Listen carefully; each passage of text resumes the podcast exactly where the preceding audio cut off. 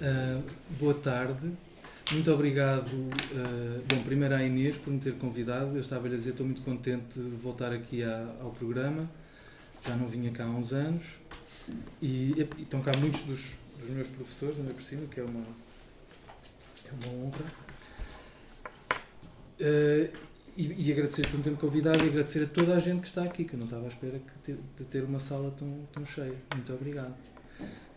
Espero estar à altura do vosso interesse. Uh, depois, antes de começar propriamente o, o, assunto, tenho um pedidozinho de desculpa. Não sei se, se houve alguém que. se alguém reparou nisso, mas o título originalmente era Pedro Madeira sobre Mário de Sá Carneiro. E agora é sobre Fernando Pessoa. mas é porque houve um pequeno desvio, na verdade. O, o, o, tema é mais ou menos o mesmo, só que o, o Pessoa ia ser. Um, secundário. E depois o, o Pessoa um, tomou conta da. Sim, tomou conta da apresentação e, e ficou ao contrário. Só a Carneira é que ficou assim, a ser mencionado de passagem. Mas é a mesma conferência. Só que eu achei que por uma questão de honestidade era melhor mudar-lhe o título. É só isso. Um, então eu venho hoje falar de dois textos, que talvez sejam três, mas em princípio são dois textos do Pessoa do Fernando Pessoa. Uh, o primeiro é um poema curto intitulado Ligeia, ou na, na ortografia do Pessoa Ligeia, é, enfim, é um, é um ditongo, mas está uh, grafado com, só com um E. Um, então, há duas versões deste poema que já andam publicadas nas edições do Pessoa, nomeadamente na, na edição crítica. E depois há uma outra coisa que é uma peça de teatro que vem mencionada com o mesmo título, Ligeia, que vem mencionada em listas datáveis de 1918-1920, segundo os especialistas. E depois ainda há uma outra coisa que, que presumivelmente que, que, que houve quem considerasse, a saber a professora Teresa Rita Lopes, há, há algumas folhas datilografadas de 1916 que têm um texto dramático que, que, tem de certeza relação com, com, com este complexo e de que eu vou falar, e já vou explicar porque é que eu acho que tem relação, mas pode eventualmente ser outra peça mais hum, antiga a que, o, que depois, a que o pessoa talvez ainda não tivesse dado o título Ligeia. Mas eu acho que fazem todas parte de uma história que, que constitui um episódio na vida intelectual do pessoa, um episódio, não digo muito importante, mas um episódio é que não se prestou muita atenção. A única informação, praticamente tanto quanto eu sei, sobre esta peça, de que ele ainda escreveu bastante, pode-se encontrar em textos da professora uh, Teresa Rita Lopes, uh, que eu já falei.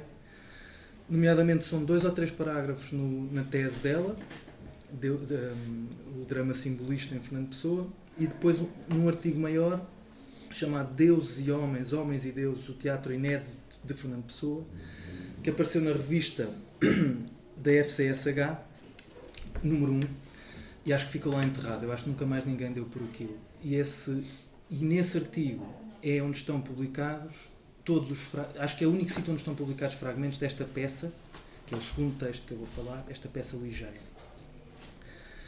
Então, ah, eu, eu, eu, também tenho de agradecer aqui muito um, ao Richard Zenit, que localizou, porque na altura, eu acho que em 1980, não tenho a certeza, mas aqui, alguém me pode esclarecer depois isso, talvez o Spol ainda não tivesse a indicação das cotas. O facto é que os manuscritos não estavam identificados com cotas, os que serviram de, de base às transcrições da, da, da Teresa Rita Lopes, e eu tive alguma dificuldade em localizá-los. E o Richard Zenit tem um conjunto de textos em que, que inclui todos os, os, manuscritos que serviram a estas transcrições e mais coisas. E foi um bocado por isso que o Pessoa tomou conta da minha apresentação. Mais coisas, incluindo um, um, um fragmento longo, dramático, intitulado Ligeia, com 17 páginas manuscritas, uh, numeradas. E é, é, deste complexo todo que eu, que eu venho falar hoje. O meu argumento, contudo, não, depende, não é um argumento sobre a totalidade deste, Bom, isto é, é, uma, é uma peça incompleta, claro, eu esqueci-me de dizer, não foi acabado, mas não é um argumento sobre a totalidade deste conjunto, mas é um, um argumento um, que tem a ver com, com outra coisa. Eu acho que, estas, que tudo isto documenta o interesse do Fernando Pessoa por um conto do Edgar Allan Poe que se chama Ligeia.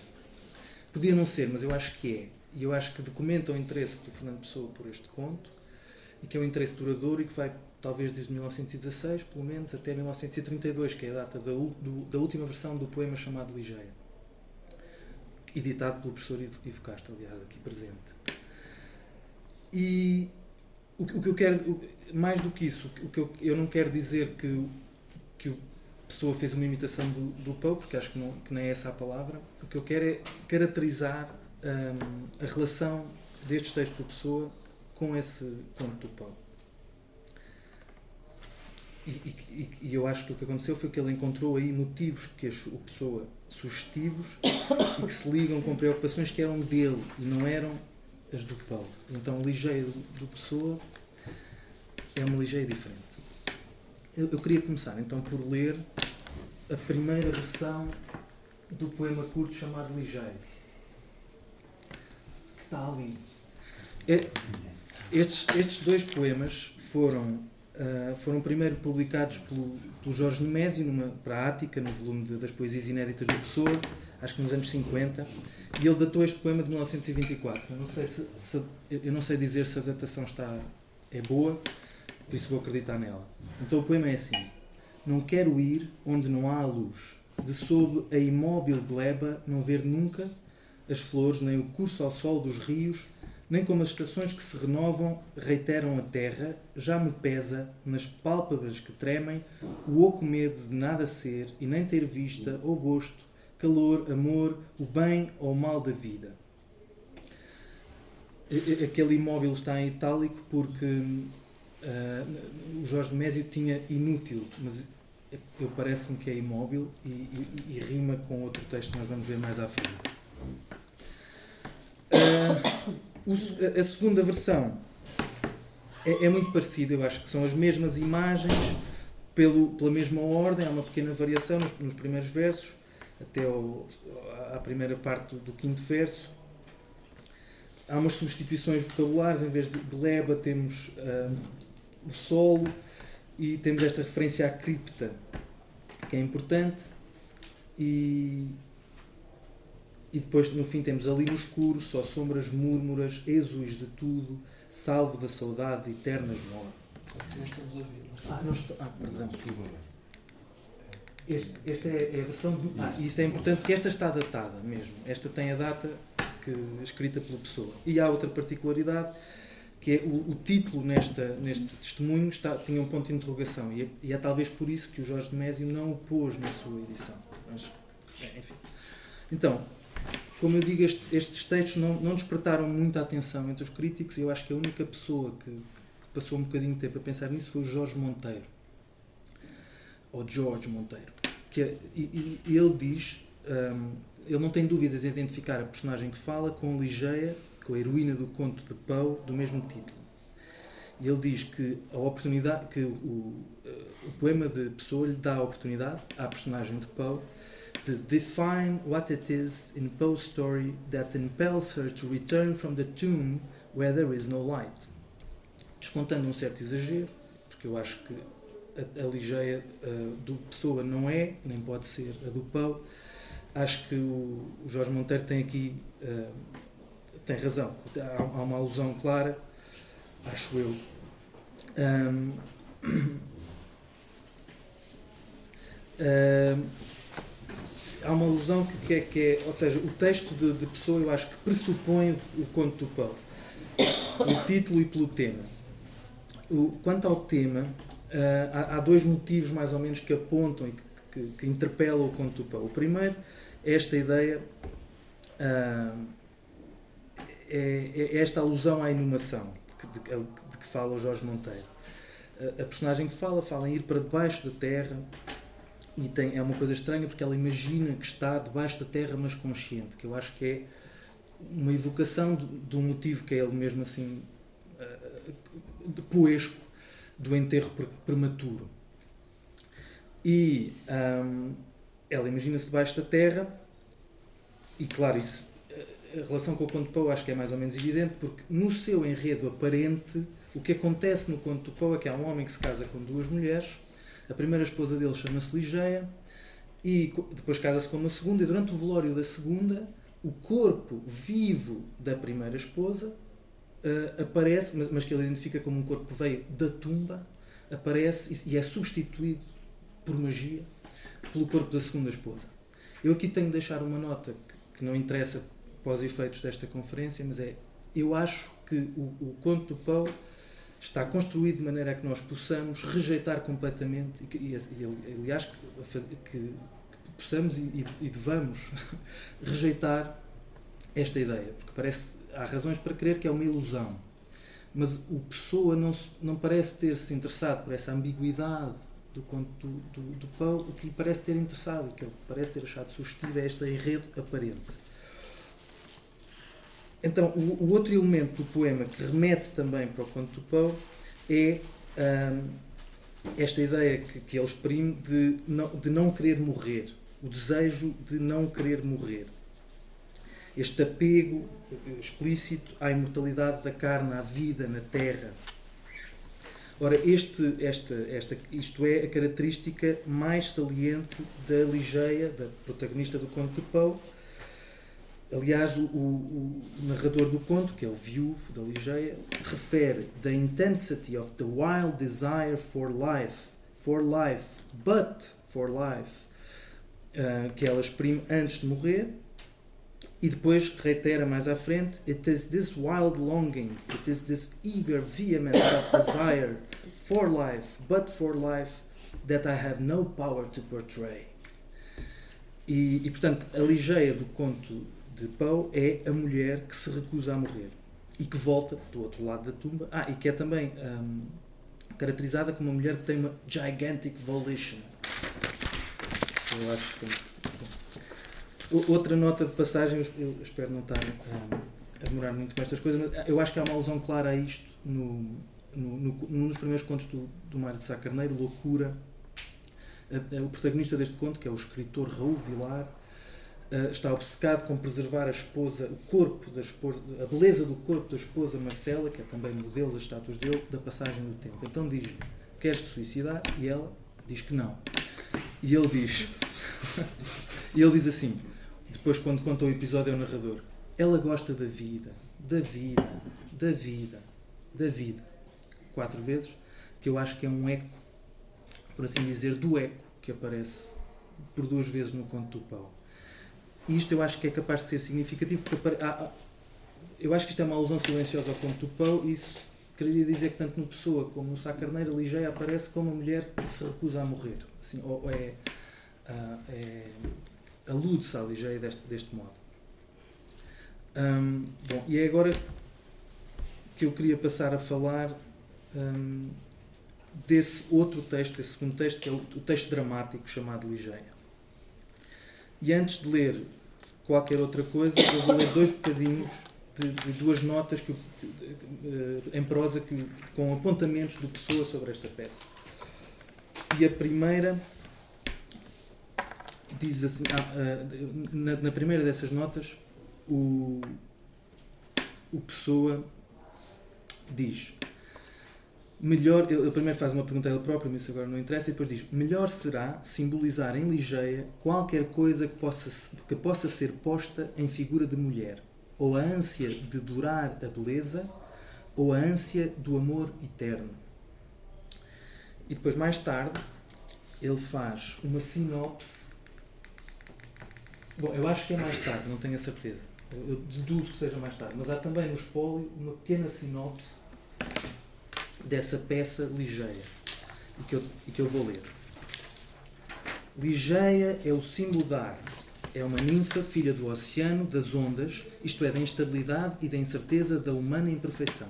O seu amante, está um espaço no, no, manuscrito uh, onde presumivelmente deveria estar o nome que o pessoa ia dar a esta personagem, o seu amante que a procura e quando a encontra já imortal, a estranha e a deixa é o símbolo da vida, que procura incessantemente ser artística e completa e quando vê que disciplina e que austeridade terá que empregar para a conseguir, foge, fraco e apavorado. Encontra ao pé do templo de Apolo, que é o deus da beleza. Deixando-a, ela persegue-o depois como um espectro Uh, e ele lamentará sempre com eterna angústia não ter tido a coragem nem de a conseguir, nem, não a podendo conseguir, de a abandonar inteiramente. Uh, eu acho que este resumo. Um, bom, a primeira coisa é que acho que depreende-se que a pessoa já tinha uma certa ideia do que o, o, a peça ia ser. E depois eu, eu queria bom, chamar a atenção para, para um certo paralelismo, que eu acho que é mais ou menos evidente com o conto de, de Poe, outra vez. Porque no conto de Poe há esta ressurreição este, uh, e há também uma oscilação. A Ligeia volta como qualquer coisa que às vezes parece um fantasma, outras vezes parece um corpo, e anda assim. E claro que por trás disto tudo, e eu, é, é uma coisa que eu queria só dizer para ninguém achar que eu não reparei, mas que infelizmente é interessante, mas de que eu não vou poder falar muito, é claro que o, antecedente de todas as histórias deste tipo é a história de Cristo, acho eu, que é claro. Um, uh, ah, que há uma, há uma. Bom, enfim, mas eh, o que eu quero dizer é, essencialmente é que o enredo, essencialmente uh, a estrutura, é muito parecida com, com a estrutura do, do conto do, do Paulo. Depois, com, este, com base nestes, nestes documentos, com, esta, com este resumo e com os fragmentos que nós temos, acho que se consegue reconstituir bastante bem o que é que a peça seria havia três personagens, que era a Ligeia, o seu amante, e um coro participante, assim à maneira do, do Ésquilo, das sacerdotisas de Apolo. E depois, claro, o Deus, o próprio Apolo, participa, mas não fala. E depois o enredo, ao que se consegue perceber, seria qualquer coisa assim. Primeiro, a Ligeia pede a imortalidade às sacerdotisas de Apolo, ao Deus por intermédio delas, e ele atende às suas súplicas. Depois há um encontro de Ligeia com o amante. Depois há uma terceira parte em que o Cora confronta com a sua soberba e em que ela reconhece o seu erro. talvez houvesse uma quarta em que ela aparecia desencarnada, mas eu, eu não tenho a certeza. A professora Teresa Rita Lopes tem algumas passagens que podem pertencer a essa parte, mas eu não sei bem o que fazer delas. Ainda estou a pensar nisso. Bom, claro, como certamente notaram desta descrição e vão notar dos passos que eu ler a seguir, esta peça tinha a forma de uma tragédia grega.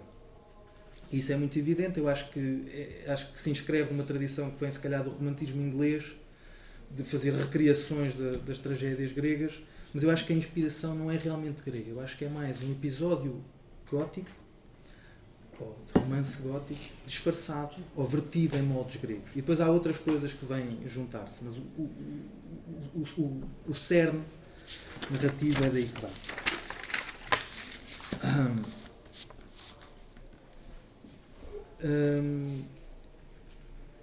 eu, eu, vou começar por ler um bocadinho de um fragmento dramático que a professora Teresa Rita Lopes atribui à peça e, que, e, cujo testemunho está identificado numa nota ao Fausto, que foi assim que eu descobri.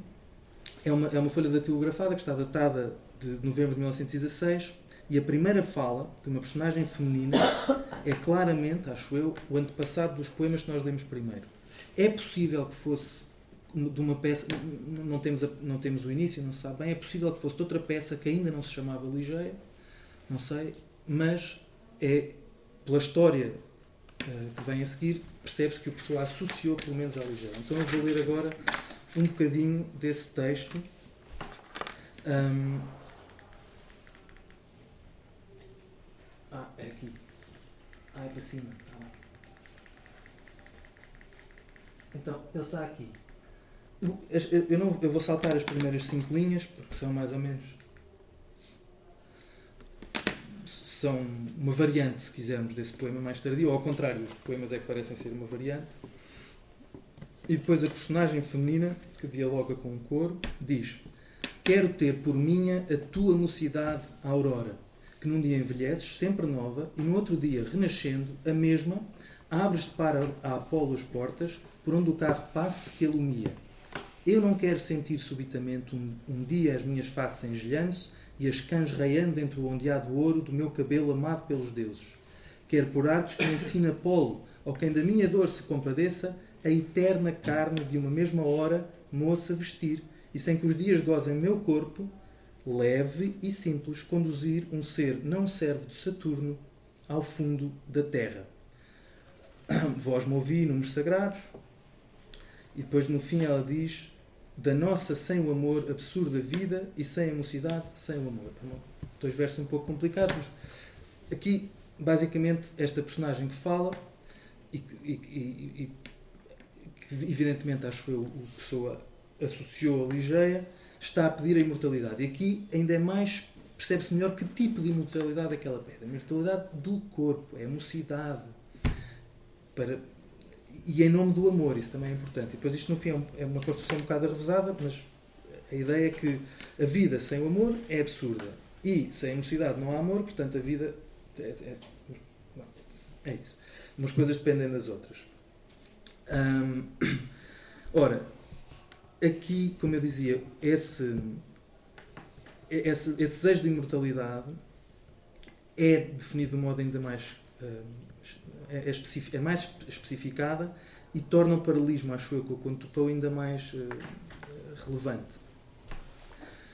Um, aqui, a, a, a, personagem que fala profetiza, eu acho que é de modo oblíquo, mas acho que é evidente, a, a, a ressurreição, a sua ressurreição do corpo. Ela diz que quer levar meu corpo, parece aludir à ideia de levar o seu corpo para debaixo da terra, a inumação outra vez. E diz que quer levar um ser que não serve de Saturno, isto é, já liberto da lei do tempo.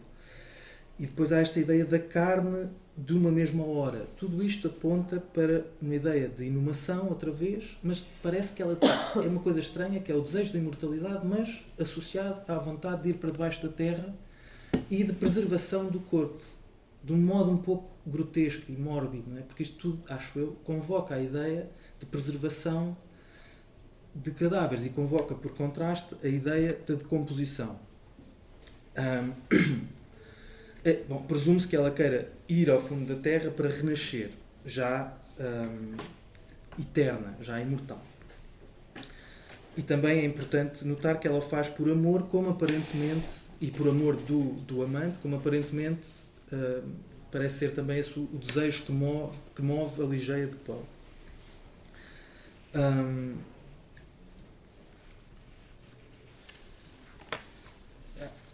bom, aqui antes de, antes de passar à próxima, queria só ler um bocadinho da fala do, do coro.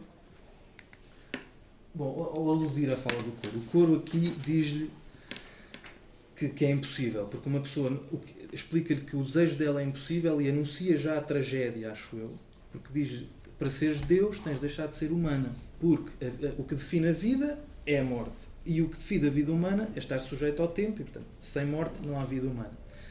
E para seres imortal tens de deixar de ser humana.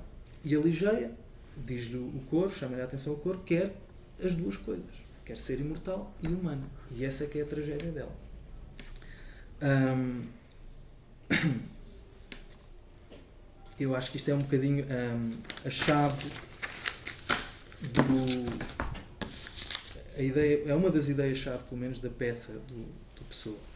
Depois, um pouco mais à frente, eu transcrevi só um verso, só para chamar a atenção para outro paralelismo com o conto do, do Paulo. Uh, ela diz, esta personagem que fala, terei eu sempre quem vão pedir a mocidade. Ora, naquele fragmento longo, 17 páginas, dramático, que aparece sob o título ligeiro que eu falei antes, e que, tanto quanto eu sei, está inédito, hum, há, há, há, outras. Uh, bom, eu vou primeiro descrever o que é que se passa neste fragmento. É, um, é, um, é o fragmento mais desenvolvido e começa, mostra-nos Ligeia às portas do templo de Apolo a pedir a imortalidade, a suplicar a imortalidade. Isto desen, uh, continua durante muito tempo eu acho que, esta, que este fragmento uh, é ou uma variante, que eu acho que é uh, mais provável, ou uma continuação do texto que lemos antes. E depois, o que é, o que é mais interessante é que no, lá para o fim do, do manuscrito, lá para a página 16, pelo que eu dele consigo ler, que ainda não é tudo, parece que, ele, que lhe é o Deus Apolo concede-lhe a imortalidade. A luz de Apolo trespassa-lhe o corpo, que se subtiliza e ela transfigura-se, ligeia. E depois, na última página, estão dois versos e meio. É uma fala que se interrompe abruptamente e os dois, os dois primeiros versos são, que, que talvez incompletos, toda a vontade forte aquilo alcança em que pôs a vontade. Então, são estas duas coisas porque eu queria chamar a atenção. O terei eu sempre quem vão pedir a mocidade e o toda a vontade forte aquilo alcança em que pôs a vontade. Ora, estas duas passagens acho eu, considerando todos os outros paralelismos, são quase paráfrases.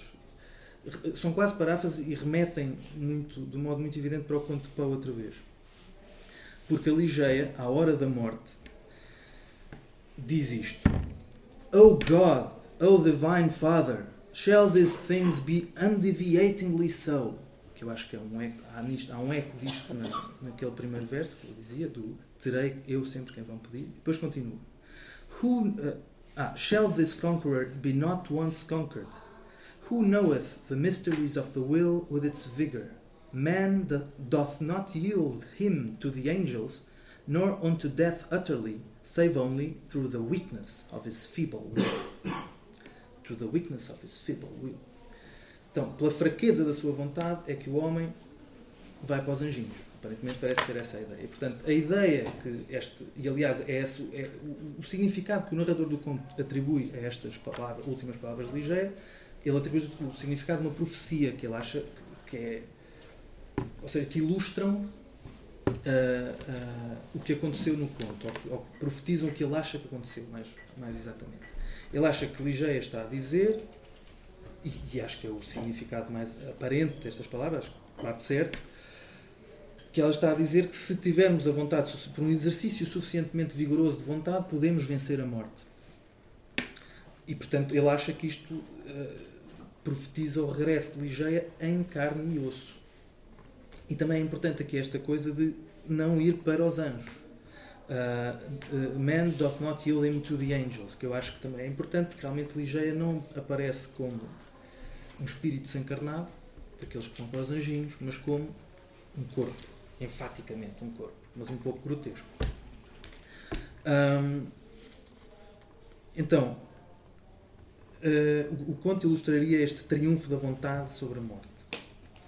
Claro, a, a, as longuíssimas súplicas de Ligeia no conto de Pessoa podem ser vistas como uma versão ampliada deste discurso, mas há, eu, eu acho que há, há, há, umas, há umas mudanças significativas muito importantes. Ligeia dirige-se dirige ao Deus monoteísta, presumivelmente cristão, no conto Poe, Lige... perdão, na peça de Pessoa, Ligeia dirige-se a Apolo, o deus da beleza. Eu acho que é uma substituição que é significativa. Ah, e claro, o triunfo da, de, da vontade de Ligeia sobre a morte não é uh, duvidoso na peça de Pessoa. É, é, é uma certeza. Ora, eu, eu, queria só, se calhar vou ter de vigiar um bocadinho isto, mas eu queria só, não, não queria deixar de ler uma passagem que é um, um que é um manuscrito que, com o título Ligeia, um pequeno fragmento dramático que parece corresponder à segunda parte do, da peça, naquela estrutura que eu descrevi. Ou seja, o encontro de Ligeia já imortal com o seu amante.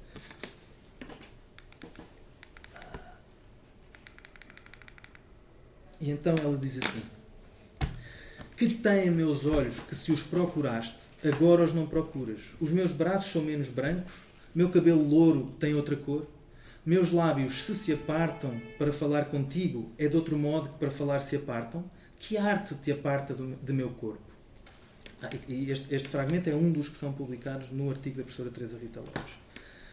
Hum, aqui a ideia é que eles encontram-se, mas estão desconformes. Ela é imortal, ele é humano e não há, não há encontro possível. E é essa a tragédia. Ela pediu esta, esta imortalidade, que, que é um dom envenenado, que, que a amaldiçoa, e agora não. A razão porque ela fez isto foi o amor deste senhor, e ele agora sente-se sente uma espécie de repulsa esquisita, porque ele diz: Amar-te é hoje profanar-te. Em todo o caso, eu queria, para manter o fio à minha apresentação, queria dizer que há aqui, possivelmente, outra alusão ao conto do Poe. Pelo menos há, uma, há, um, há, um, paralelismo que eu acho que é significativo. Porque o narrador, desse, o, o narrador do conto, o viúvo de Ligeia, está realmente convencido que os olhos de Ligeia encerram o, o segredo da sua gigantic volition. Que, aliás, a expressão dos olhos de Ligeia. Então, ele diz isto assim no, conto. What was it that something more profound than the well of Democritus which lay far within the pupils of my beloved. What was it? Eu acho que há um eco disto aqui. E depois, meu cabelo louro tem outra cor. A ligeia de pessoa, nisso também não é como a de Poe, é loura.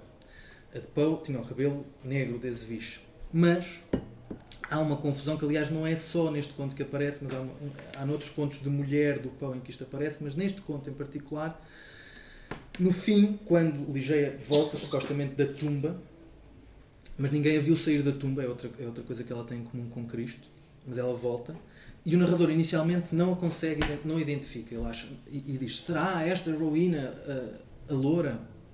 E só identifica realmente a, como Ligeia quando ela, a figura amortalhada liberta os cabelos e são negros das azeviche, mais negros que as asas da meia-noite, diz ele. E acaba o conto, conto em terror. E portanto há esta confusão dos cabelos, que, que, eu acho que talvez haja aqui uma alusão a isso.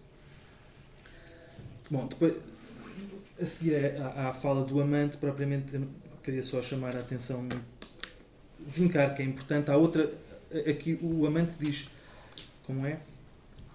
Não te quero como te ousava antes querer. Amar-te é hoje profanar-te. E nós temos outro verso solto numa folhinha que parece ser uma variante disto que a pessoa é capaz de ter achado que encerrava assim o, o, o conflito central do, da peça. Ele diz: Mulher, te amei, deusa te só adoro. E é um verso que aparece sozinho. E eu queria terminar, se ainda puder, ainda posso terminar, boa. Queria terminar com dois fragmentos da, da terceira parte da peça eu, não, eu, eu, eu, era para ter dito no início, mas não sei se disse. E eu ainda estou a tentar perceber que textos é que podem pertencer a este ciclo, pode ter sido uma peça.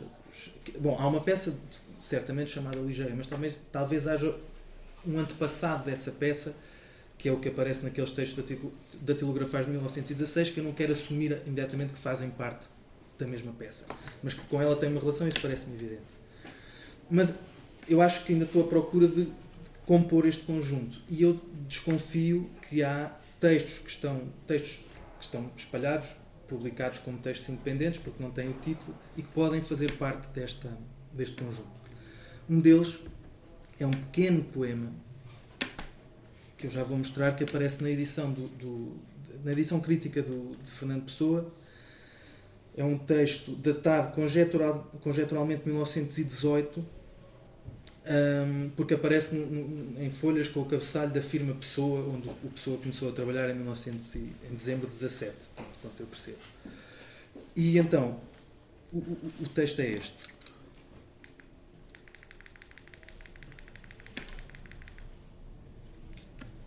Tu, filha do oceano, que tiveste da onda em certa condição, vê, quando conseguiste o que quiseste, conseguiste-o em vão. Morta vida que, o espaço, pessoa não acabou. E depois diz: A imortal vida é morta para a vida. Viver sempre é ser em estado morto. Viver sempre é ser em estado morto. Que é, portanto, a imortalidade ligeira é morte. Sombra carnal vagueando. Epá, esta, a questão do, esta questão da identificação deste manuscrito como fazendo parte de Ligeia é, é, um, é um parênteses, mas acho que tenho de dizer é que eu desconfio, é conjectural, mas eu creio que faz parte de Ligeia porque como vimos, ela é identificada como uma ninfa filha das ondas, filha do oceano, e temos, inclusivamente, um manuscrito no mesmo papel com o título Ligeia, que tem um verso riscado que é, que é uma. É, é, é, acho que é Tu, filha do oceano, que trouxeste. E depois aparece riscado. Mas acho que é bastante. É provável que isto fizesse parte de Ligeia. E depois eu queria chamar a atenção para este sombra carnal, que isto, isto conju, é, condensa o, o, o, paradoxo desta situação intervalar de, desta ligeia que está entre os deuses e os homens, entre a vida e a morte, mas também a da ligeia do Poe, porque ela aparece primeiro inicialmente como uma sombra e depois anda ali a oscilar entre a espectralidade e a, e a materialidade até aparecer como um corpo e depois horror e morte. Um, eu, eu queria chamar a atenção também Bom, acho que por, por agora é isto. Que eu, era isto que eu queria dizer sobre este, sobre este texto e agora ia para o último fragmento, se ainda puder ser. Pode ser. O último fragmento. Que é outra vez do, é, outro, é outra folha datilografada, de 1916. E eu vou ler um bocadinho, vou ler este bocadinho final. Que, que é, ou seja, tem uma relação temática com, esta, com este ciclo da Ligeia, mas é conjectural atribuição. Então, aqui há um coro, está identificado como coro, ou semicoro talvez, que diz: Salve para os imortais, isto é ali no, no, naquela estrofe que aparece já cortada: Salve para os imortais, a quem o fado tal destino deu, o que não é vida, certo a morte há de ser. Ah, e depois entra o semicoro. Mil formas tem a morte como a vida. Não só a morte é a cessação e o frio, e o coração não bater mais, e os lábios não serem vermelhos. Ah, depois esqueci-me de pôr. A seguir fala a Ligeia que diz: Ai de mim, ai de mim, que, desterrada da humana condição, não sou divina, mas entre os deuses e os homens pairo, meu encarnado exílio e expulsa vida. Ai de mim, sem amor, eternamente. Um, eu, eu, eu, queria, sobretudo, uh, insistir, e como já tenho pouco tempo, vou só falar disso. É esta última, é esta estrofe do semicoro que está no meio. Bom, o sentido óbvio desta estrofe é, é evidente, o coro pretende aludir à situação extraordinária, singular desta ligeia, que nós que estávamos a definir. A imortalidade que Ligeia obteve é uma das mil formas que a morte tem. Parece vida, ela tem, ela não tem os lábios descorados, não tem o corpo frio, o coração bate, mas está morta na mesma. E é isso que é.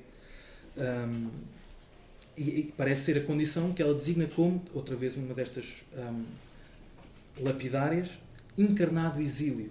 Condensa o, a, a, situação dela, exprime. Encarnado exílio, que ela tem corpo, mas está presa no corpo. O, o castigo é viver não pode amar, está separada dos homens.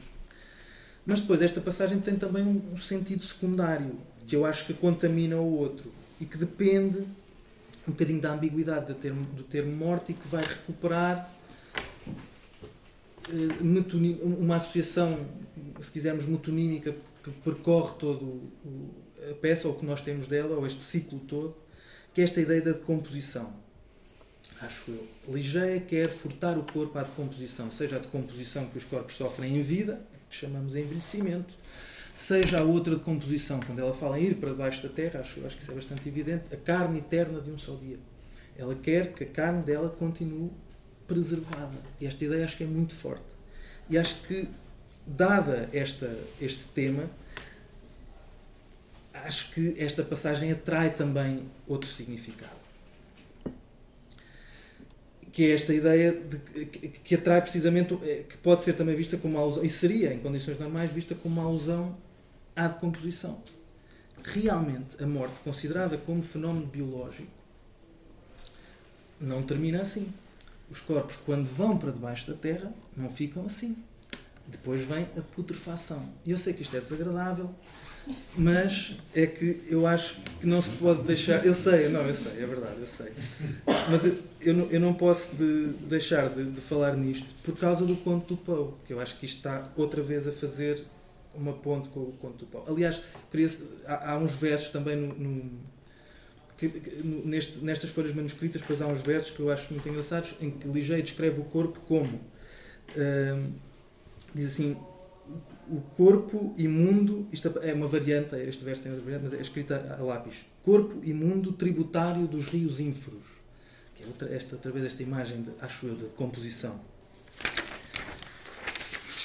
E então, bom, o, conto, o conto de Poe acaba bateticamente, é? com, com uma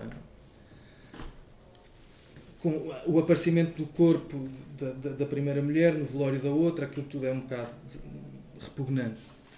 E, depois, e, tem, e antes de chegar a esse, a esse clímax em que o narrador reconhece a Ligeia, ela está outra vez viva e voltou da campa, há um processo ainda mais estranho, que é uma reanimação intermitente de, aparentemente, a Rowena que se está a transformar, a segunda esposa oscila entre a vida e a morte e de cada vez vai-se, parece-lhe a ele, vai-se transformando com a Ligeia. Então, ela oscila. Primeiro está viva, ele aproxima-se, tenta reanimá-la, ela morre. Outra vez, como ele diz, tem um relapse. E depois de cada vez, ele descreve esse relapse desta maneira: Suddenly, the color fled, the pulsation ceased, the lips, the lips resumed the expression of the dead, and in an instant afterward, the whole body took upon itself the icy chilliness the livid hue, the intense rigidity, and all the loathsome, loathsome peculiarities of that which had been, for many days, a tenant of the tomb. Isto é, o corpo assumiu todas as características daquilo que tinha sido, durante muitos dias, um habitante da tumba. Ora, este é mais ou menos, inclui esta descrição detalhadíssima. Isto agora é um pequeno ponto, uma pequena, um pequeno argumento sobre o pão. É? é, uma, uma, uma, uma, descrição detalhadíssima, mesmo rigorosa do ponto de vista médico-legal. Certamente no tempo do pão isto era rigoroso e que inclui estas coisas que o Pessoa uh, menciona na sua peça e mais. Inclui no fim estas coisas que nós conhecemos com os nomes latinos: rigor, alvor, livor, mortis. E lá está, o erro é manifesto. O que o narrador do conto vê, aquilo que ele descreve, não é um cadáver com muitos dias. É um cadáver recente. É o aspecto que tinha Ligeia, aliás, como Rowena, da última vez que ele as viu. E é o aspecto que têm geralmente, lamento, os cadáveres da última vez que nós os vemos, antes de serem enterrados. Estão frios, estão rijos e, e, e descorados, e com os lábios, né? essas coisas. E. Ora, o que Ligeia parece ter conseguido é a preservação do corpo deste processo. Ela ficou suspensa, isto não acontece. Agora, eu agora vou acabar com esta nota horrível, mas então queria só tentar, desculpem se me alonguei muito.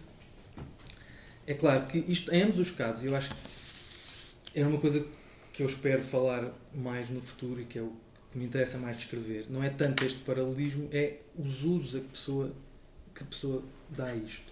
E como nós vimos naquela sinopse que lemos, ele parece ter visto um simbolismo eh, que, que, que, a história, que esta história, que eu acho que é muito decalcada do Paulo, que tem o simbolismo que lhe interessa, que, que lhe interessa precisamente por ser sugestiva de um simbolismo. Ele diz: Ligeia é a arte. E o amante que a persegue e depois a rejeita é a vida. E o amante representaria uh, o anseio, a, a, vontade da vida de se tornar artística. E que, e, e, e que a vida não consegue suportar. Mas eu acho que é, é uma ideia estranha, porque eu acho que, há, como eu digo, esta imagem da decomposição atrai um significado estranho a esta figura que pretende ser uma, uma metáfora ou uma, uma figuração da arte. Que é esta ideia do cadáver preservado, do cadáver suspenso, do, da múmia. Eu acho que há uma relação entre este retrato, que eu acho que é capaz de ser interessante tentar explorar, entre este retrato e outros, e outros retratos de, de, de pessoa. Eu referia dois só. O Antínuas, que é, pronto, é evidente, é uma, é, uma, é, uma, é uma peça com duas personagens e uma está morta. E eu acho que há uma certa afinidade entre esta figura, este, este, este morto preservado, e aquelas figuras, como por exemplo o, o, o Alberto Queiro, descrito pelo Alberto Campos como uma espécie de estátua. Eu acho que há uma afinidade entre estas coisas. E que talvez seja por isso que o Pessoa se interessa hum, por estes motivos uh, insalubres.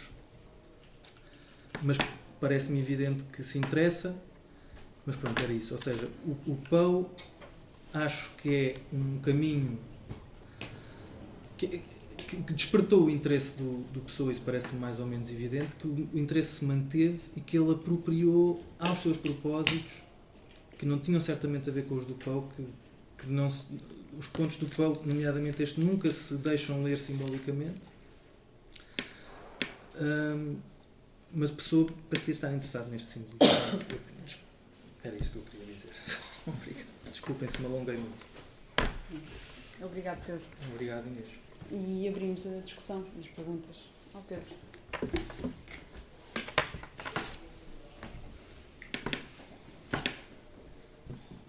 Realmente a, descrição da Ligeia inumada debaixo da terra pode ser de uma estátua por descobrir, sabe? Louco onde, antes de 506. Bem visto. mas, mas a, a, sua sugestão final é de que o pão é apropriado para uh, se, para, uh, para servir o projeto geral grande pessoa de mitigar a, self a autoconsciência. É isso?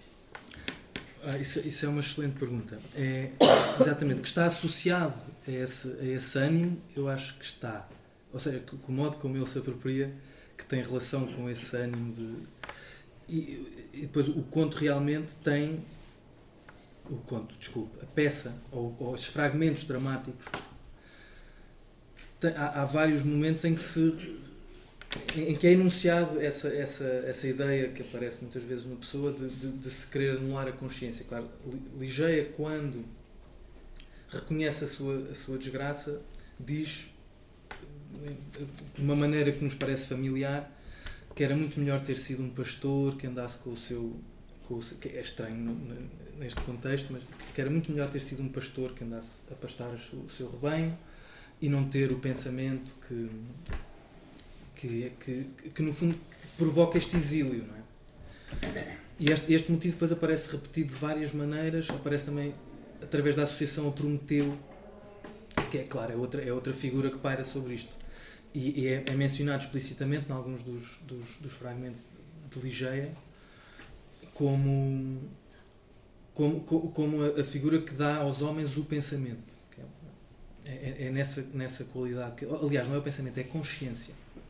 Os dois dons que dá aos homens, o seu fogo e a consciência, que, estariam, que seriam uh, complementares, um, um, plano mental e outro no físico. E, o, e sobre isso, não, não sei, se calhar não é responder ao que o professor me estava a dizer, mas depois há outra coisa de que eu me esqueci de falar e, e, e bom, já falei, se calhar porque não tinha espaço, mas há, este poema nas listas e nas, na, nas descrições aparece sempre, ou muitas vezes, designado como poema dramático.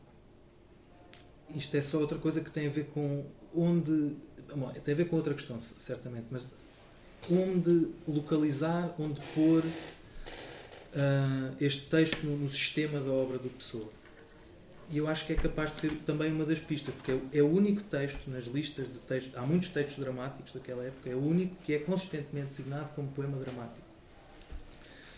Isso provavelmente teria a ver com aquela concepção do, do aquelas concepções do Pessoa da poesia em termos dramáticos, né? que ele faz aquelas escalas dos poetas do, do, do, menos ao mais dramático, sendo que ele está sempre em cima, como é que, que faz sentido. Mas este, este seria este, este, eu acho que há uma sugestão de que este poema seria uma seria destinado a ocupar um papel um lugar intermédio nessa escala e por isso viria talvez tivesse essa ideia vinha a constituir um, um, uma peça desse, desse sistema. Um, e acho que é isso. Mas sim tem, toda, tem toda a razão. Não, faz mal.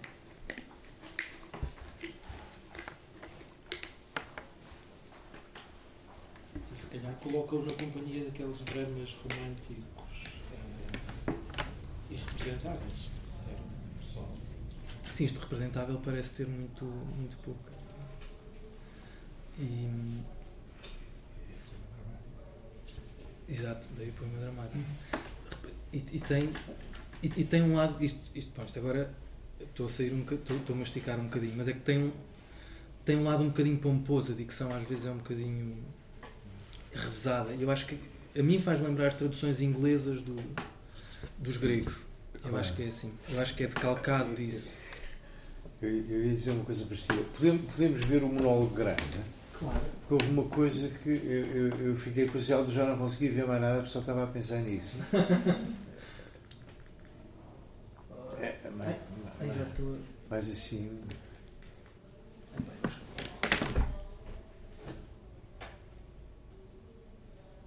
Seria este. É esse, é esse, é esse. É esse, é esse, é esse. É,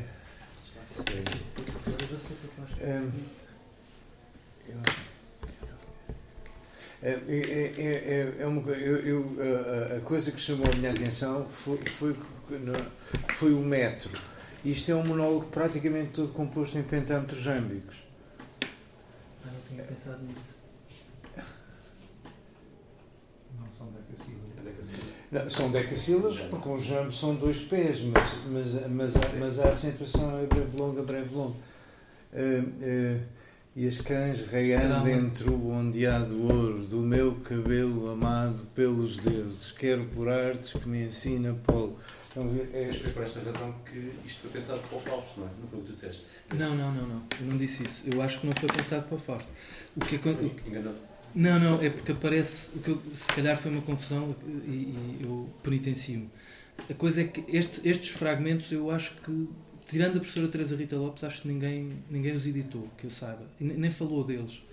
Que- a não ser numa nota ao Fausto da edição do Carlos Pitela, recente, que foi onde eu descobri a identificação, as cotas destes, destes, destes, destes testemunhos, que eu achava que eram manuscritos, mas na verdade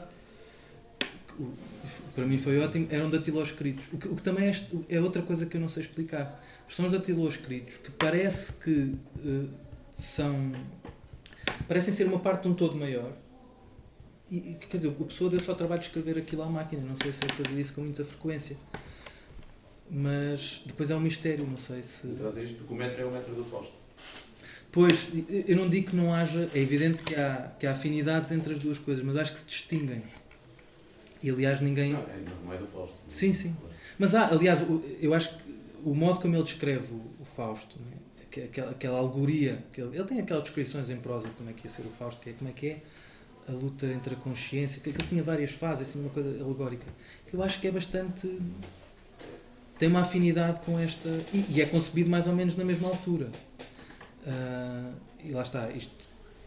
Tem de, tem de cruzar muitos, muita, muita informação que ainda não estava compilada, não é? porque estas, estas listas do, do- em, que aparece, em que aparecem textos dramáticos fui ver todas as que eu encontrei e caem todas neste período, entre 18 e 1920. Os textos datados destes manuscritos só há. Bom, há estes datiloscritos de 1916 e depois há uma. Há um fragmento dramático datado de 1919. Acho eu. E depois o resto. E o resto é, é a história da firma, da, da firma FA Pessoa. Que presumivelmente onde ser pai de 1918. não é? Pode não ser, mas em princípio. Mais tarde. Quando, quando, quando são depois. Não, antes não são, claro. É eh, não, é, é, é são eh, eh, os cabeçalhos são úteis eh, quando são de firmas onde ele trabalhava. Sabe-se quantos anos é que trabalhou naquela firma? Quanto tempo é que teve acesso àquele papel? Mas quando o papel é dele, ficou em casa. Pois, E, exato. portanto, para o seu resto da vida. Exatamente. Eu estou, eu, eu, eu- esta é completamente conjectural. E eu estou. Isto é porque o- na edição crítica o, o, o professor João Dionísio atribui muitos destes textos. que diz, ele diz assim, claro. Diz que em princípio Não são. pode fazer outra coisa. Claro, exatamente. Mas ele, aliás, fala nisso, que há, há textos que são seguramente dos anos 30 e que aparecem ainda neste papel. Tendencialmente, isto, como nas listas também aparecem, as listas parecem ser desse, desse período, antes de 1920 ou até 1920, em princípio será isso. E, E aquela questão da- das cotas, do- do- dos textos que não têm cotas, como é que é? Não, não, não não, isso aí eu- é, é, é ignorância completa minha. Eu não sei quando é que as cotas foram postas no- nos testemunhos. Foi a partir de 78, 79. Pois, então Em 80 já estariam todas atribuídas. Então, se calhar, bom, eu não sei, realmente. Mas, portanto, são textos que não têm cota? Não, agora tem. Só que o problema Ah, foi esse. É, porque no, no artigo da professora Teresa Rita Lopes, que até podia ter em, em reproduções anteriores ao- às cotas, Não, não pois, é, é, é isso. Não sei se isto é útil para a sua impressão. Ah, ah, a professora Teresa Rita Lopes ah, trabalhou durante bastantes anos em casa de professor. E comprou uma máquina de fotocópias, levou para lá e fotocopiou muita coisa. Isso na altura era um dinheirão. Pronto. Eh, esses papéis depois foram para, para a Biblioteca Nacional e receberam cota. Ah, Até houve uma altura em que o problema é que ela não encontrava aquele papel que não sabia que cota a cota que ela tinha. Portanto, eh, pode ter usado reproduções, fotocópias, feitas por si próprio no tempo em que eh, eh, anterior à cópia. é, isso, isso- é uma boa explicação, porque eh, não- em nenhum sítio tem cotas. Algumas informações podiam lá estar e que tinham ajudado, nomeadamente, se soubesse que era um datiloscrito, se calhar era mais fácil. Não, há, há, há, há- casos em que, de facto, ela depois queria usar os textos E não conseguia. não, eh, e pediu ajuda para identificar a cota do texto que existia e que ela conhecia Pois. e tal. Mas onde é que ele estava? Pois, Pois. depois isso aí. é- é- Não, isto pode explicar eh, esse fenómeno, mas se tem a cota hoje. Ho- Hoje agora já está. O, o problema foi, foi identificá-los. Foi chegar a, a essa, a essa fase. Porque eu quando descobri este artigo, pensei, onde é que eles estão? Não está? Como é que eu vou descobrir isto? Porque ela dizia, ah, ela dizia a, a- a pasta, como é que é? O dossiê dos inéditos dramáticos. Porque era assim que estava em casa da família. Pois, Mas depois veio para a Biblioteca Nacional, isso foi o. foram catalogados. e- Volta, eh, e se calhar algumas coisas foram deslocadas. E que- quem é que fez essa catalogação? Então, há um artigo na revista Biblioteca Nacional eh, eh, de vários autores, eh, como é a Rosa Montenegro, eh, em que explicam como é que foi feita, eh, como é que foi feito o tratamento. E é, é muito, muito engraçado. Eh, foi feito em casa, de, na casa da família, numa saleta, à entrada, os manuscritos estavam lá dentro, e era a Dona Henriqueta Madalena que trazia as pastas para as bibliotecárias verem. Elas não podiam entrar na casa, ficavam logo ali entrar. Eh, mas pessoas como a Teresa Rita Lopes e a Aliane Galhós, em certas alturas da vida dela, podiam entrar. Eh, mas não sempre. Porque depois houve uma confusão criada por Jorge Sena e a Aliane deixou de poder entrar. As bibliotecárias nunca puderam entrar, a casa arrumada. Ficaram cá, cá fora e só catalogaram o que lhes trouxeram. O que explica a existência de um décimo do espólio que nunca veio cá fora, nunca foi catalogado e continua em poder da família. Ou foi vendido agora que Houve uma história, pois é. Aquilo, aquilo que apareceu aqui há uns anos e que eh, que foi o Jorge Pizarro que depois se insinuou, fez as fotografias de tudo isso lá em casa da família. Eh, é tudo bastante amor, não é? Eh, e, e então ficámos com o registro fotográfico de todas as coisas que durante estes anos não tinham saído da gaveta. Ah, e agora acabou. Ah, Sabe-se lá. Pois. Eh, eh, Porque pode mas- haver mais gavetas. Pode haver um décimo primeiro décimo. Pois. Eh, numa cripta qualquer, assim, Pois. e tal, mas está intacta, com certeza, claro. Isso é Não, muito eh, eu, eu- não sabia essa história, isso é, é muito útil, porque eu não, eu não sabia. porque- e aliás, a professora Teresa Rita Lopes ainda tem, como noutros sítios aparecem, fotogra- fotografias, reproduções fotográficas de documentos que agora têm cota e onde a cota não aparece ainda. É isto que eu estou a contar. É isto que eu estou a contar. Não foi ela Fotocópia. que contou a mim, claro. Mas foi mas a deles é que, que assistiu a tudo e contou tudo. Obrigado. Não, eh, a informação. Mas, mas o, o artigo da Rosa Montenegro vale muito a pena ler. a gente. Porque depois há. Houve aquela outra questão que não foi levantada por ninguém, que foi a de saber se o decreto de. de. nacionalização, qual foi? Classificação. classificação eh, oficial dos documentos, se era válido para o espólio total, que é, é o que ele diz, o espólio, ou só, ou só para os manuscritos que tinham sido eh, catalogados. Porque se era para o espólio todo, abrangia também os que ficaram na gaveta. Claro, E, portanto, esses todos não podiam ser vendidos porque já eram do Estado. claro.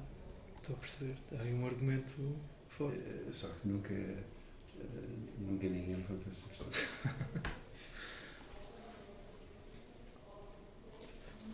Pedro, era uma pergunta, eh, digamos, mais eh, menos filológica, mais interpretativa, para ver aonde chega isso tudo, não é? Porque se eu percebi a tua tese que eh, a questão que se joga nessa, nessa, nessa figura de Ligeia é a relação entre arte e vida. Sim. E a coisa surpreendente é que Ligeia é arte e não a vida. Sim. E isso é, é- é a dimensão inovadora. Tradicionalmente, naquela, naquela visão órtica, a arte eh, tem o papel de salvar a vida, de imortalizar a vida. Consegue, não consegue, mas tem essa dimensão redentora da arte. Em Poe, isso entra em crise de uma certa forma, porque o, o, o modelo é que a arte mata a vida. A ideia é, é.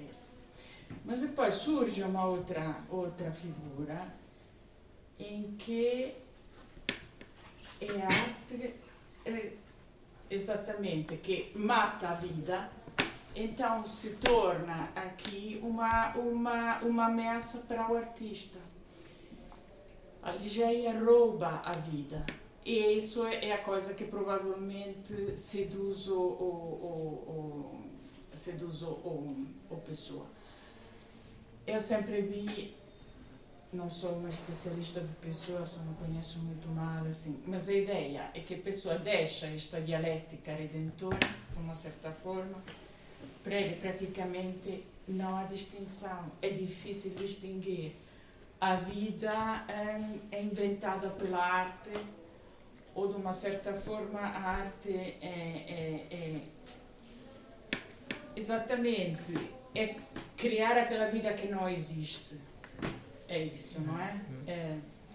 Mas aqui ela faz um passo ulterior. Essa, essa indiferença, indiferenciação, se eu percebi, se torna aqui uma espécie de luta, de ameaça, de, eh, em que ele interroga-se se afinal essa dimensão corpórea seja completamente irrelevante, seja transcurável e se esse ignorar essa dimensão não seja o grande ardil que cria a, a vida, o artista. Não sei se, se estou a explicar. Porque esta relevância do corpo fica ali. Não, ela entra aqui no momento. É claro que no, no, no Poe há essa, essa questão vitalista ligada ao. Na altura em que tu não, não pensas mais em termos de imortalidade de ânima, a eternização da vida ah, artística é uma idealização pouco, sustenta, pouco satisfatória. É? Então, a questão do, cor, do corpo entra como uma dimensão perturbadora deste, eh, deste equilíbrio. Aqui parece que o, o, o pessoa põe-se o mesmo problema, que afinal aquele jogo todo mental de heterônimos e o jogo dramático tem um terço incômodo que é o corpo.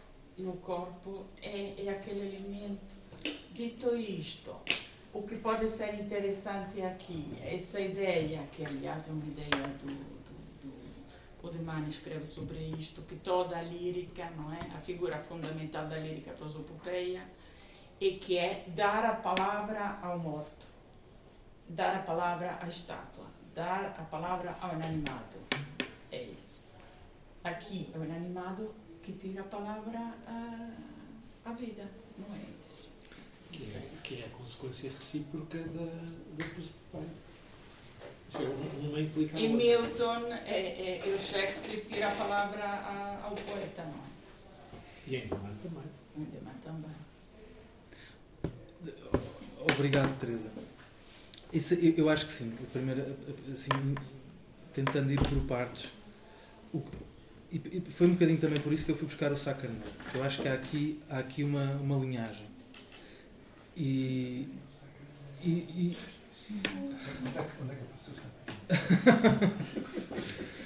Eh, pois, apareceu- apareceu pouco, apareceu pouco.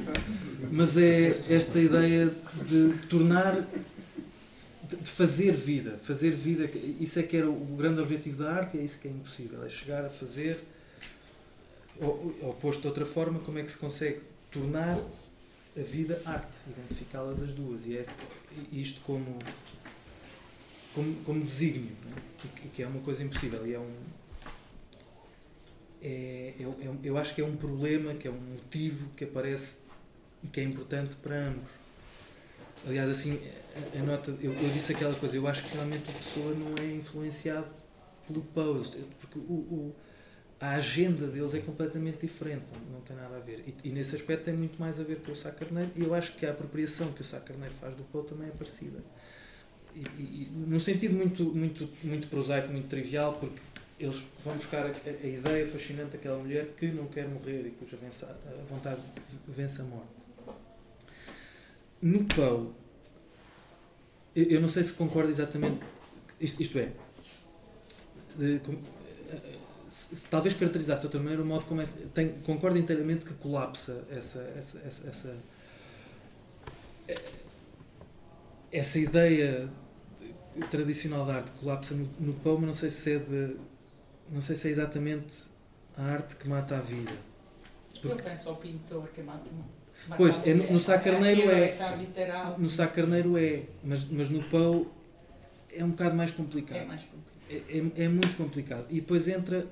Bom, para já por, aquela, por, por, causa daquela ambiguidade que eu não quero falar. Eu acho que falar do Poe, para falar do Poe é preciso falar dessa ambiguidade. E eu acho que a ambiguidade é tão grande que deixa de ser uma ambiguidade e que no, no fim o que se vê é um narrador que, que está iludido e que, está, e que, que é vítima da sua tendência para ver metafísica em todo lado. E, e eu acho que o Poe é, é, é, é, como é que se diz, é impiedoso com, e aquilo colapsa tudo em carne e, e em erros de, de, de, como é que se diz, de médico legista. Aquilo, eu acho que é isso que está a acontecer no Pão. Mas depois há, há, um, há, um, há uma alusão ao mesmo tempo para outro tipo de idealização que eu acho que, que, que perturba o sistema e que, e que, acho que também vem cumprir, vem desempenhar um papel na peça do Pessoa, que é a idealização do corpo, que é uma imortalização do corpo. E não é exatamente o corpo inanimado, porque nem num caso. Ou seja, o, o que o, o narrador do conto de Pão crê, acredita, que foi visitado não é por um cadáver inanimado é um cadáver preservado, animado. Que é uma coisa esquisita. E parece mais ou menos ser isso que se designa por sombra carnal e aquelas coisas no, no, na peça do Pessoa. Ou seja, que é, é uma coisa que é morta, mas está animada. Eu acho que isso se liga. Bom, no, no, no Pau liga-se certamente com essa idealização do, do, do corpo morto. É há, um, há um certo gosto, sobretudo aquele gosto pelas mulheres mortas, aquele gosto que se costuma dizer que é vitoriano, é? mas eu acho que há uma alusão já a isso. É? Havia, havia uma. Favorecia-se um tipo de beleza da mulher que era débil, a mulher já era. muitas vezes havia nos romances, super pálida e fraquinha e débil e porque já estava mais perto do céu. E eu acho que, eu acho que o Pão está a fazer epá, está a fazer terrorismo com isso. Eu acho que é o que ele está a fazer. Depois a mulher vem e vinga-se. Está uma leitura muito. Não sei, existencialista, não sei se será assim. Não é uma leitura, uma leitura é, é mais biográfica do que literária, Pedro. Não, não é. Não é? Não. Porque isto do biográfico não tem nada, isso é outro. Bom, mas isto é, é porque Sim. realmente a biografia do Pão não tem nada disso. Mas digamos psicótica, digamos não biográfica, mas psicótica. Afinal, estás a dizer era um, psicó, um psicopata. Eu não sei se seja isso. Ele quem? O, o, o Pão. Não, não, não estou a dizer nada disso. Estou a dizer que o narrador é um, é um psicopata, que é a forma sob a qual ele, ele representa uma uma característica da mentalidade dos homens do tempo dele. Eu acho que é isso que, que sucede. Dos homens, se calhar também um bocadinho das mulheres. Mas é, é uma paródia de um, de um, aspecto da mentalidade do tempo dele que aparece. Eu acho que é isso que acontece no, no Ligeia. Porque hum, eu acho que é uma desconstrução. Agora, se é existencialista, não sei se ia tão longe, mas é que eu acho que é assim um bocadinho inevitável. Eu não queria falar do pão, porque não, ouvi falar disso, mas. Mas eu... fala da escrita. O problema é a escrita. Se esse corpo não é escrito. É isso. Mas é, exatamente, é isso. É isso. É, o, que há, o que há. Desculpa, Teresa, é, é, que no pão o que acontece é que o literal, o sentido literal das coisas, hum, hum, subverte todas essas leituras. É até grande. E isto acontece de modo muito espetacular, muito flagrante, muitas vezes. E por isso é que eu digo estas, estas coisas. A mais eu não queria falar disso, mas a mais flagrante e a mais espetacular, e é por isso que eu tenho esta leitura, que pode enfim, é discutível.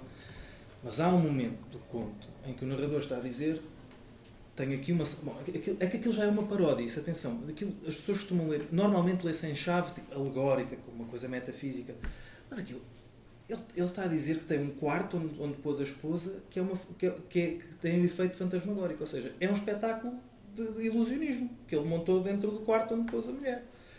Se isto já não é ser um bocadinho psicopata, atenção, já acho. Mas depois não é só isso. É que ele diz coisas que não fazem sentido, cujo sentido literal parece escapar-lhe. Nomeadamente quando está a atravessar este quarto e diz: Ah, está aqui uma sombra. Isto deve e, no- e sugerindo que é a ligeia, com a vontade gigante e que está a voltar da tumba e porque ela tem forbidden knowledge e esteve a estudar metafísica. Eu, eu acho que sinceramente isto é outra coisa. Isto, é- isto só funciona no pão, não funciona, e só naquele conto. Não estou a fazer mais ponto nenhum mais geral. Mas é que aquilo é a forma sob a qual o narrador ignorante e pueril apreende uma mulher que estuda metafísica. É como uma bruxa. E uma mulher que. Bom, depois há outras coisas. Aquilo é um bocado complicado. Mas, nesse momento em que ele diz: Ah, está aqui uma sombra, isto é ligeia, e ela está a voltar. Ai Jesus, o que é que eu vou fazer? E tal. E depois é. Isto serve como. É, é, é uma, é uma coisa cumulativa, é? uma série de indícios que vão desembocar ou eh, que culminam no aparecimento do corpo. Diz ele, que é um corpo, embora não consiga tocar. Mas essa sombra que começa esta cadeia toda que desemboca no corpo da Ligeia é a sombra dele.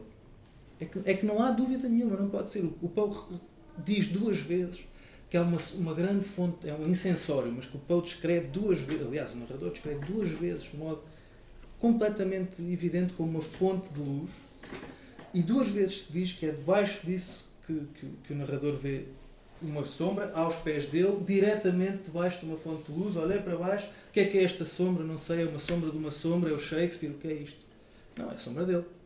E depois, mais à frente, quando no velório, desculpa, isto é, isto é muito aborrecido, isto é, eu não queria falar disto, mas é que isto é- também é muito divertido. É que depois no velório da mulher, quando ele. Porque esta sombra aparece quando a segunda mulher ainda está viva. E ele já estava a ver, ah, é ali já é que está a chegar. E depois, não surpreende que a segunda, que a segunda esposa que, que ele instalou neste quarto que tinha fantasmagorias tenha definhado e morrido, não surpreende particularmente, acho eu. Era preciso ser muito robusto para aguentar. E depois ela morre. E ele está a velar o cadáver dela naquele quarto que tem. tem está tudo coberto, chão, paredes, tudo com hum, tapeçarias douradas com arabescos negros e tal, uma coisa mesmo assim. Ah, e com, com múmias do Egito importadas em cada canto, um quarto pentagonal, essas coisas. E ela morreu. Ah, Esquisito. E depois ele está a ver aquilo. E onde, onde é que eu estava a chegar com isto? Ah, e no início do, do processo de reanimação da esposa, ele está sentadinho a pensar na morte, na metafísica, na relação entre a arte e a, vida, essas coisas. E, e diz: E olhei com ansiedade para aquele ponto no, no chão onde eu tinha visto a sombra no outro dia. Não estava lá. É eu- eu- o que eu quero dizer é que no Pau é muito esquisito uma pessoa naquela época estar a fazer piadas destas, mas aquilo é uma piada. Eu acho que aquilo é só uma piada. E eu, eu- eu- não digo que o Poe fosse um existencialista, nunca ia dizer uma coisa dessas. Não digo que o Poe fosse sequer um nihilista. É, é- é sátira. Aquilo é sátira. Mas então a autossátira dele como escritor e da dimensão necrófila do, da arte. Porque afinal sim. ele vê o escritor como um embalsamador, Claro. sim. é? É, é arte revista em, em baixa. Isso sim. Desculpa. É, não, a ideia é que afinal a arte não imortaliza. Isso é evidente. É. Então, de uma certa forma, depois a, a vida acaba para se vingar do facto que a arte tenha tentado de embalsamar, de a eternizar de uma forma Embalsamar. claro. eh, embalsamada, que não Sim, é sim. realmente, é isso. Hum,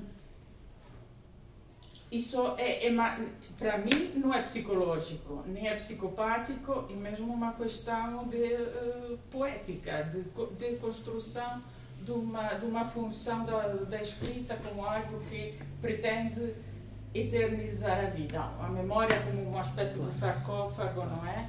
De que depois começam a, a sair sempre novas mulheres, porque numa perspectiva blumiana também, há sempre antecessoras, então passamos de uma personagem para outra e elas fazem-se, roubam-se respectivamente. Claro. Eh, agora, no, no, em pessoa, ehm, acho que a questão é um bocadinho diferente, É, é. que é legada essencialmente à sua ideia de eh, aquela célebre aversão para o corpo. Ele fala explicitamente em dois ou três momentos que o corpo é algo de execrável. E, então, de uma tentativa de desencarnar completamente eh, a literatura de tudo aquilo que seja corpóreo. Ele, a uma cer- tem dúvidas em relação a isto. Ele tem medo que isso não possa acontecer. Hum. Então sente o corpo como uma espécie de revenant. Ele matou, mas é um revenant que o está a selhar, não sei. Sim, é- é- isso, isso são pistas boas de certeza. E eu ainda estou a tentar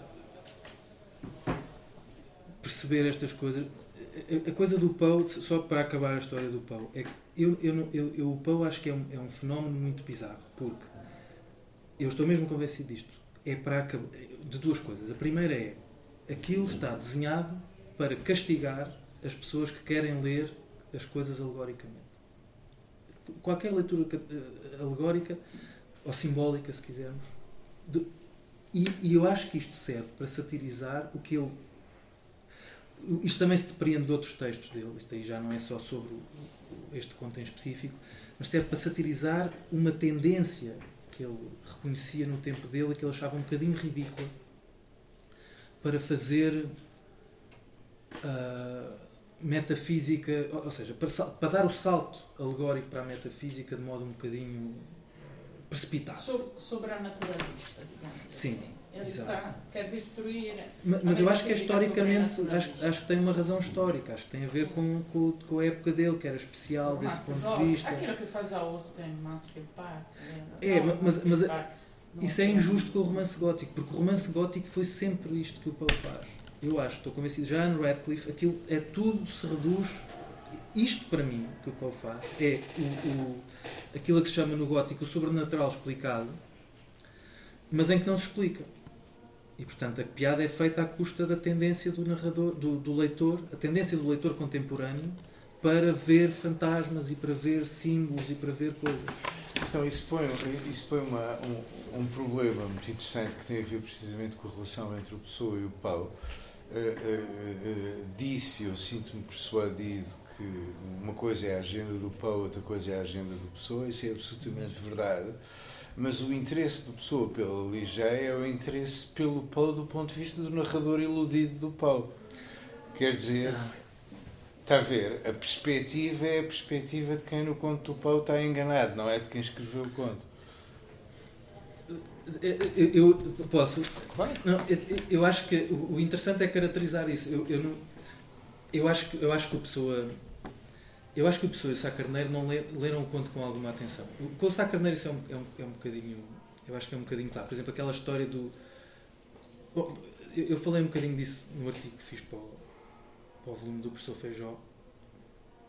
Mas, por exemplo, neste, neste ponto que eu citei, há uma figura que é que, que, que tem, que, tem, que tem um paralelismo evidente com que aparece na posição do narrador do pão, mas que não é narrador do conto, que é aquele escultor Raul Vilar, que aí sim é aquela. Mas, ao mesmo tempo, o escultor quer matar a mulher. Explicitamente, ao passo que em, em Poe isso é só sugerido. Isso é outra coisa que ainda vem complicar mais a história. É que no conto do Poe, ele ele, no, no, no modo como o narrador põe isto, que é altamente inverosímil, claro, ele diz: Eu vi que ela tinha de morrer e fiquei muito triste porque ela não queria. Porque é um espetáculo lamentável, uma pessoa devia ter uma postura filosófica diante da morte e não devia pôr-se com coisas. Ora, isto, e depois diz: Ah, eu gostava tanto dela. Isto é fantástico. E, e o Sá Carneiro é sensível a isso, acho eu, porque quando ele evoca aquela. Se eu, se eu tenho razão, se aquilo realmente. Ele, e, e acho que é verosímil que o Sá Carneiro estivesse a pensar nisso, é de um homem que, não sendo propriamente um, um femicida, quer que a mulher morra. Quer que, bom, enfim, quer que morra com ele, o que até é simpático, mas é? tem esse impulso. Agora, eu não consigo dizer, eu acho que o Pessoa era muito, era muito menino para estar completamente ciente dessas coisas uh, uh, no, no conto do Paulo. Mas eu acho que se, e eu acho que é bastante verosímil, se ele foi mesmo um, buscar aqueles, aqueles elementos ao conto do Poe, foi porque achava aquilo sugestivo e não só porque achava sugestivo, mas porque achava interessante remeter o leitor para aquilo. Porque essa é talvez a dúvida. Como há aqueles textos de 1916 que têm os versos que depois vão aparecer sob o título Ligeia, eu às vezes fico a pensar, podia ser outra peça que ele, que ele já associava a Ligeia, mas depois decidiu mesmo chamar a atenção para aquilo. É? Dizer mesmo, isto é uma coisa chamada Ligeia. Hum, eu não sei se estou a. Estou a em, voltando recapitulando, em certa medida, o, o, o sim, o Pessoa está, parece estar, aparentemente, nessa posição. Mas, ao mesmo tempo, não exatamente na posição que o Poe, que o, que, sim, que o Poe satirizava, por, muito por estas coisas que a Teresa tão bem estava a, a, a escrutinar e que, e que perturbam também, que, pelo menos perturbam como é que nós percebemos esta, este, este simbolismo. Eu, para mim é um bocadinho difícil, e aquilo que a Teresa estava a dizer, nós esperaríamos que ela fosse a vida. Mas, mas quer dizer, mas, mas, mas uma coisa não exclui a outra. Uh, uh, uh, Deixe-me atribuir-lhe assim pensamentos que se calhar não teve, mas para, para exagerar a tese e, e, e para dizer que no fundo se, se calhar devia ter tido esses pensamentos. Não, claro. é, é,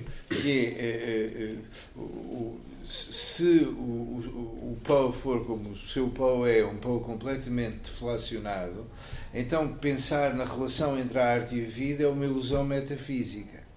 E, portanto, o interesse do Pessoa por uh, uh, uh, será estátua ou será pessoa é o resultado de uma ilusão particular, de uma ilusão particular e de um número de ilusionismo que o Paulo tinha descrito 80 anos antes. Ah, eu não sei se é tão. Quer dizer, eu, eu acho que o Poe. Eu estou a dizer que é um. É um porque há casos, desculpe só. Não, desculpe, porque, há, porque, porque há casos no Pessoa em que a perspectiva em relação a perguntas que parecem difíceis é completamente deflacionada. Por exemplo, os, os, os contos de raciocínio, Sim. em que há sempre uma explicação que deflaciona completamente o que se terá realmente passado.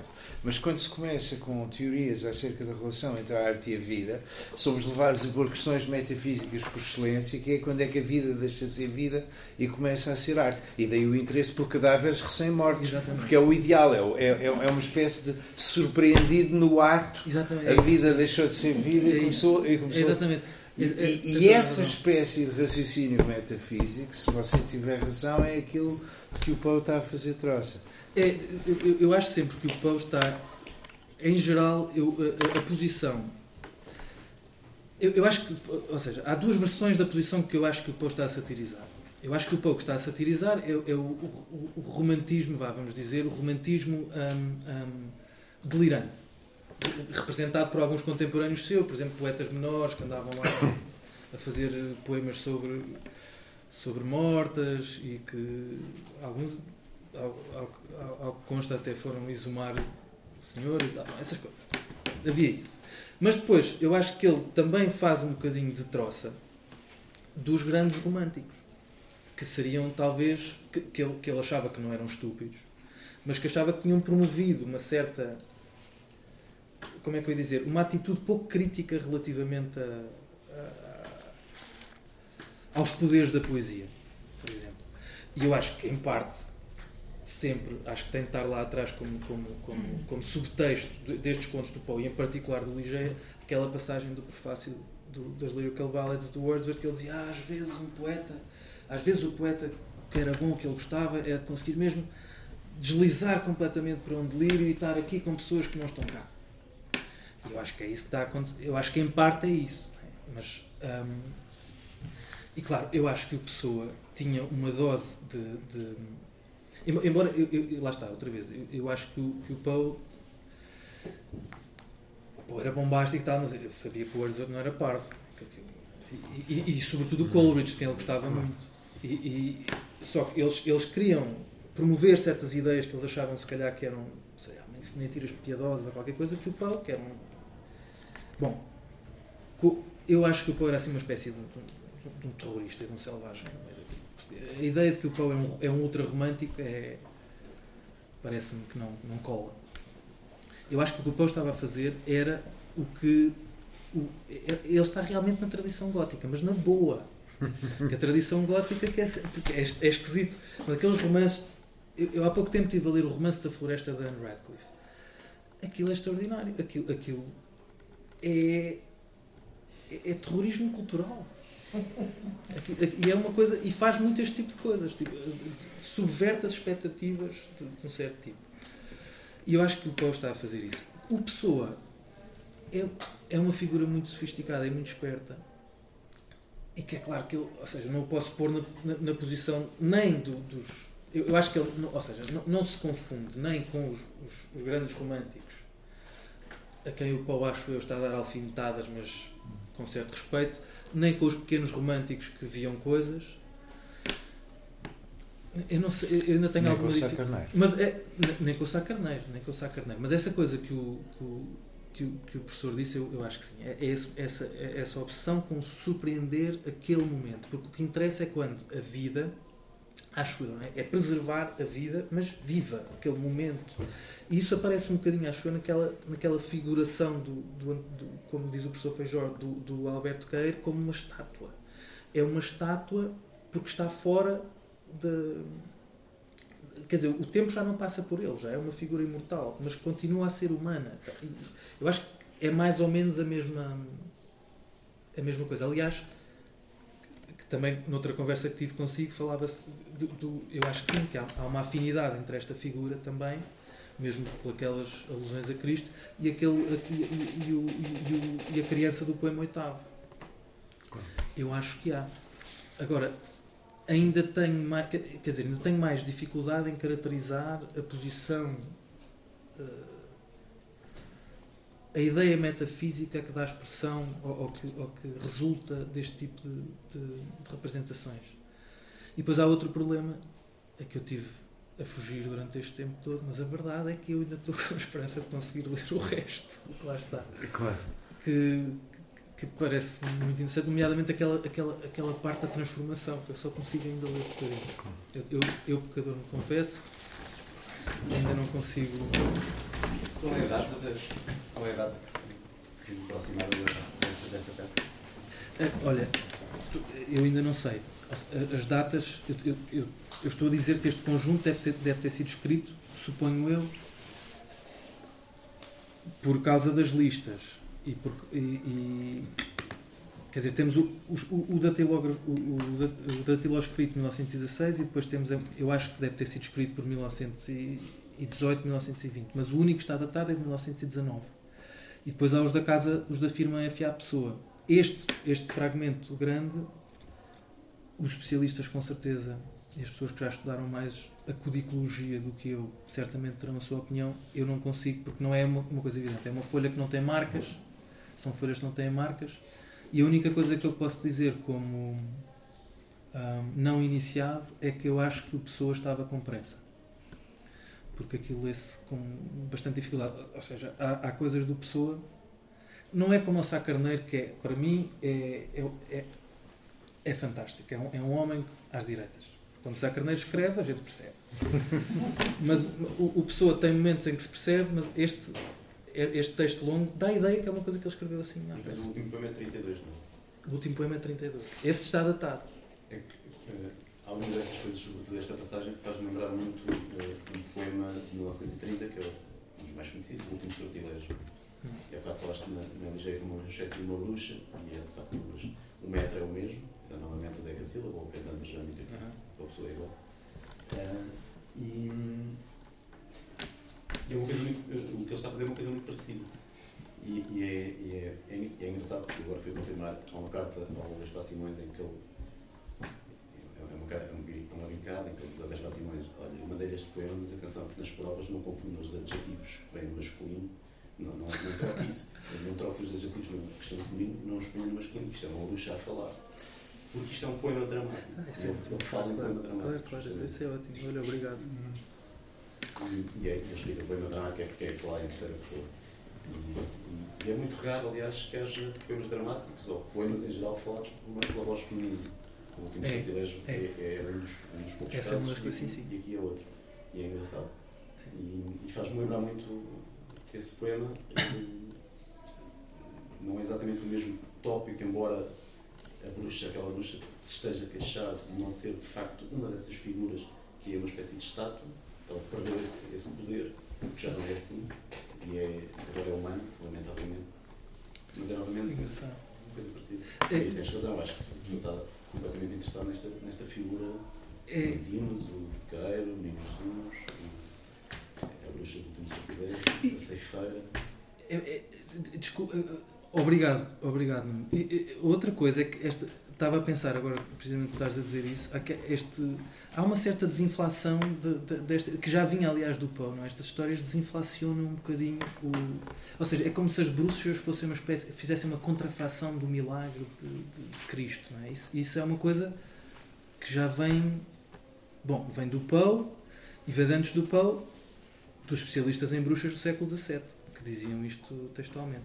Nomeadamente aquele que aparece na epígrafe do conto do, do Poe, que tinha um argumento muito engraçado. Era um senhor engraçado que eu acho piada porque, desculpa, agora por causa de bruxas.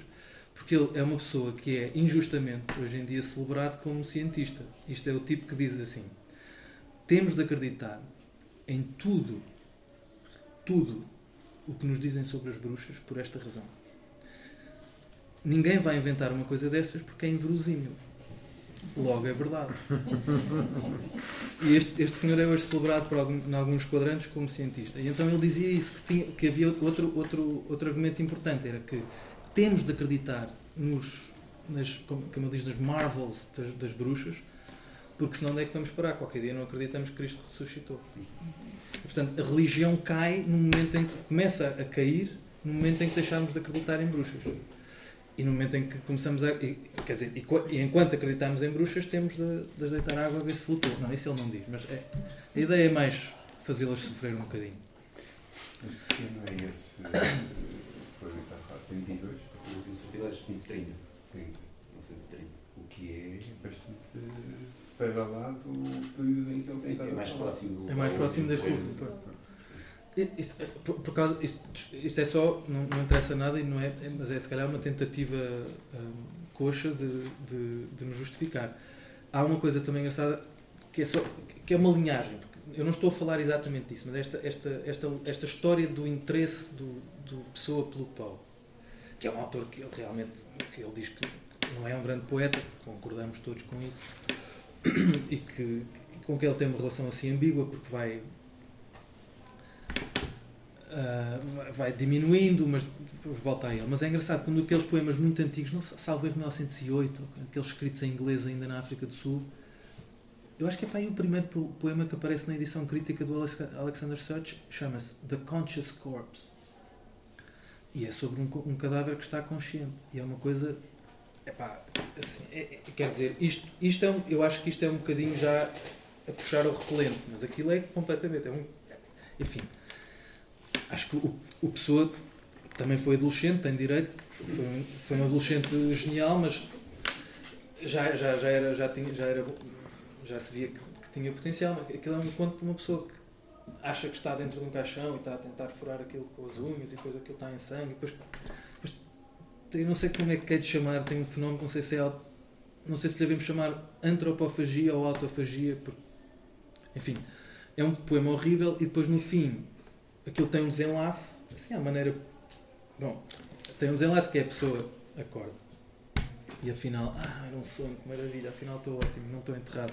E claro, isto é, é, o, é, o, é o premature burial do, do Poe ao contrário, porque no premature burial é uma pessoa que.